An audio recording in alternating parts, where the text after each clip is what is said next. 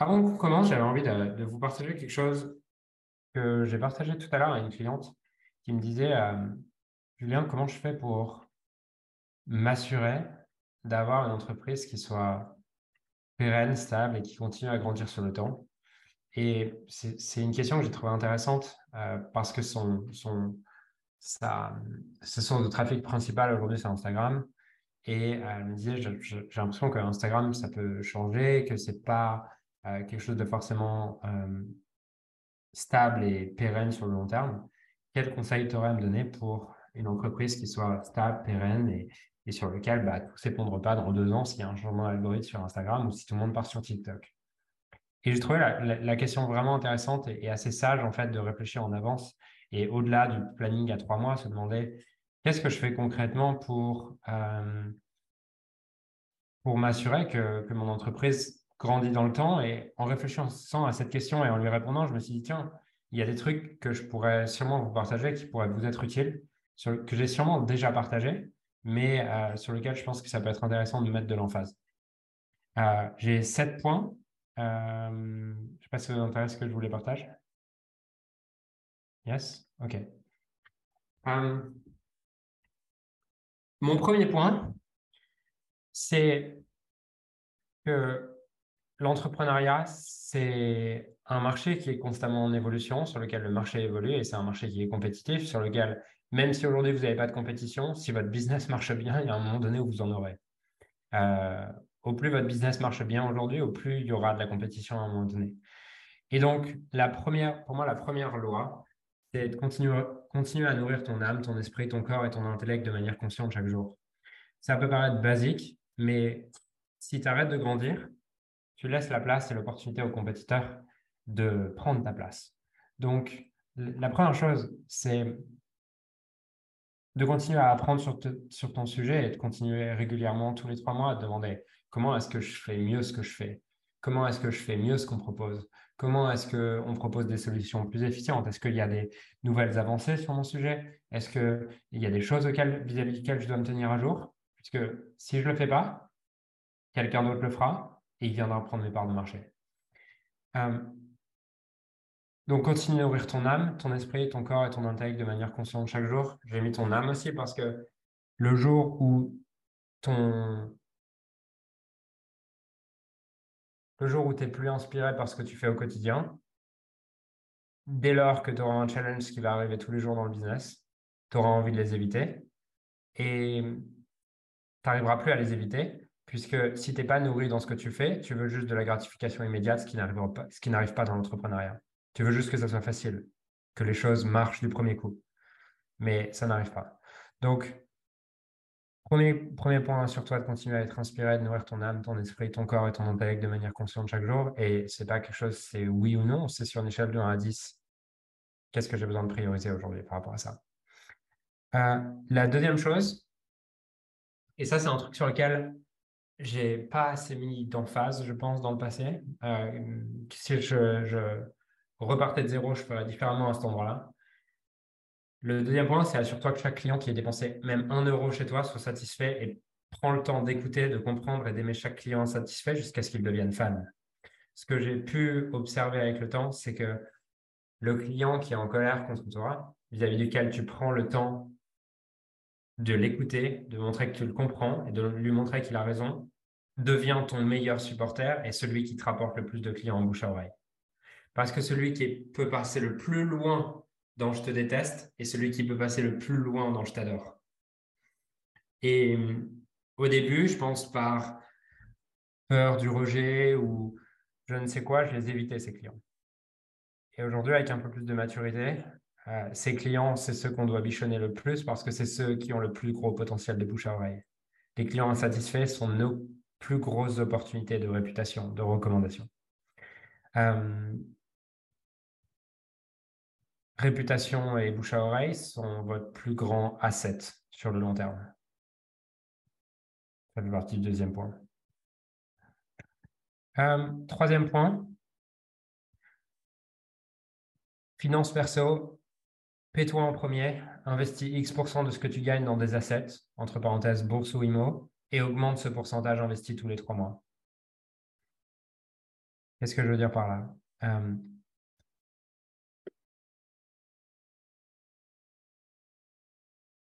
Peu importe aujourd'hui où vous en êtes en termes de revenus, vous avez tous la possibilité d'investir une portion de ça, même si c'est 10 euros. Pour certains, c'est 10 euros, pour certains, c'est 100, pour certains, c'est 1000, pour certains, c'est 10 000, pour certains, c'est 100 000 par mois.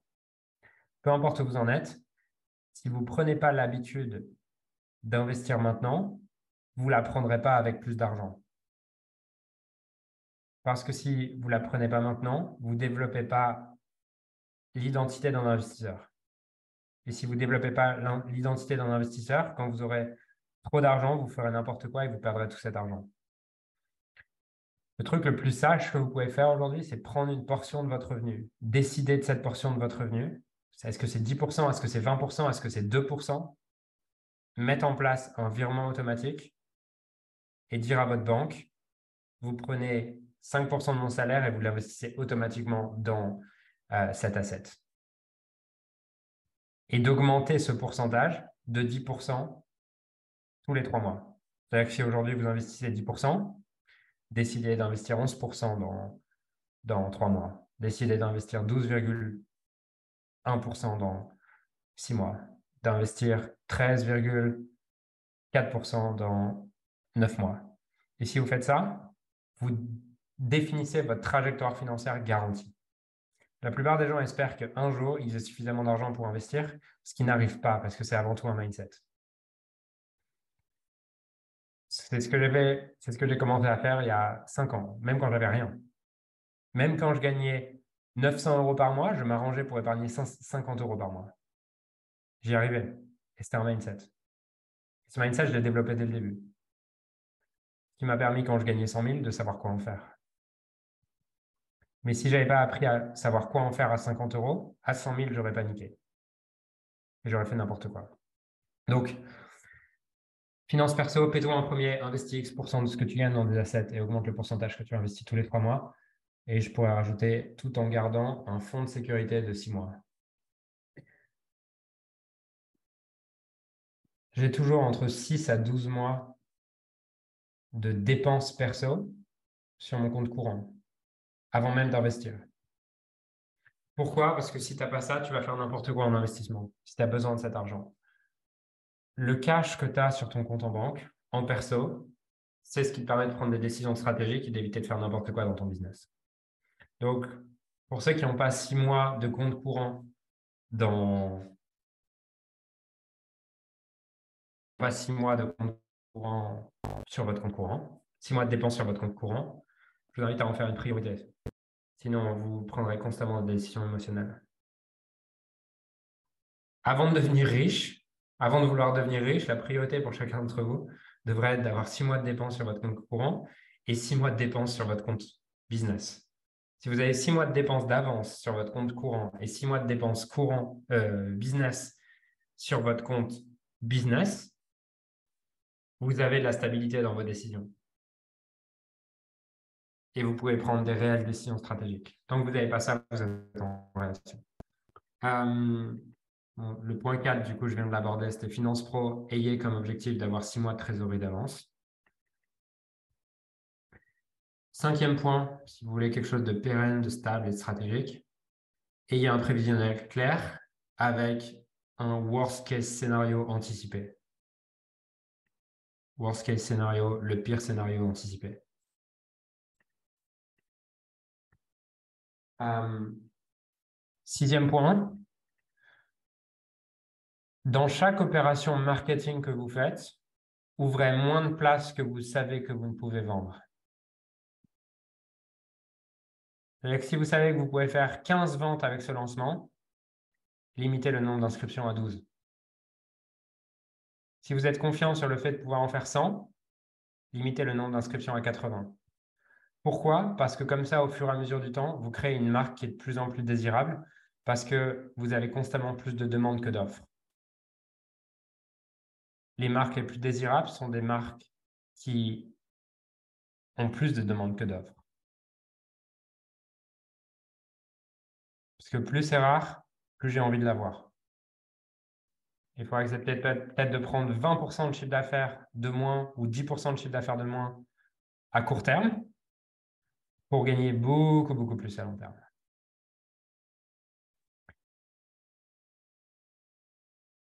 Septième point, sois clair sur, sur la mission de ton business et prends une demi-journée tous les trois mois pour te demander comment je peux apporter plus de valeur à mes clients, résoudre leurs problèmes de manière plus rapide, leur demandant moins d'efforts et pour moins d'argent.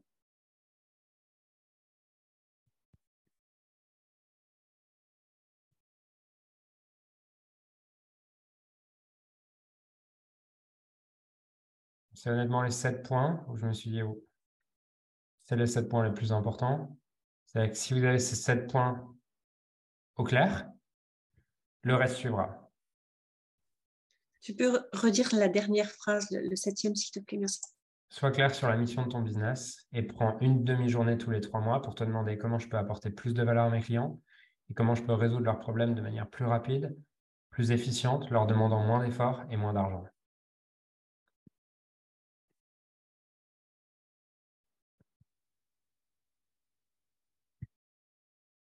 Est-ce que je conseillerais d'investir en perso ou avec la boîte? Et comment avec la boîte? C'est une très bonne question. Euh, je parlais tout à l'heure avec Ilanae. Euh, je vous conseille d'investir avec la boîte.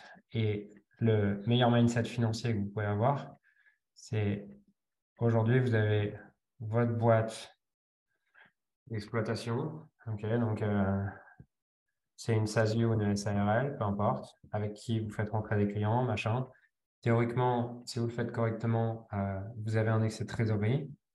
Et ce qui se passe, c'est aujourd'hui, quand vous avez besoin d'argent, vous payez en nom propre, vous faire descendre euh, ça de, vers votre nom propre.